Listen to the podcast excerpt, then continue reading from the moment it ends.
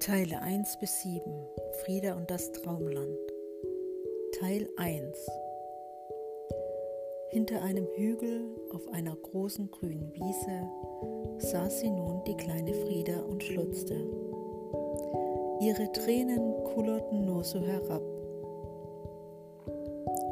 Ein kleiner bunter Schmetterling kam vorbei, setzte sich auf ihren Rüssel und fragte, Warum bist du denn so traurig?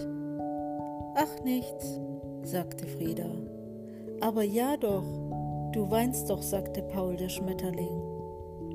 Frieda kam aus einer großen Elefantenfamilie aus Elefantenhausen. Das Dorf, wo sie lebt, war wie vom Erdboden verschluckt, erzählte sie ihm. Als einzigste Erinnerung blieb ja nur der Name des Dorfes.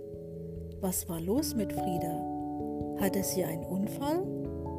Es war schon recht seltsam, sprach der Schmetterling. Denn es gibt ja kein Dorf, das so heißt.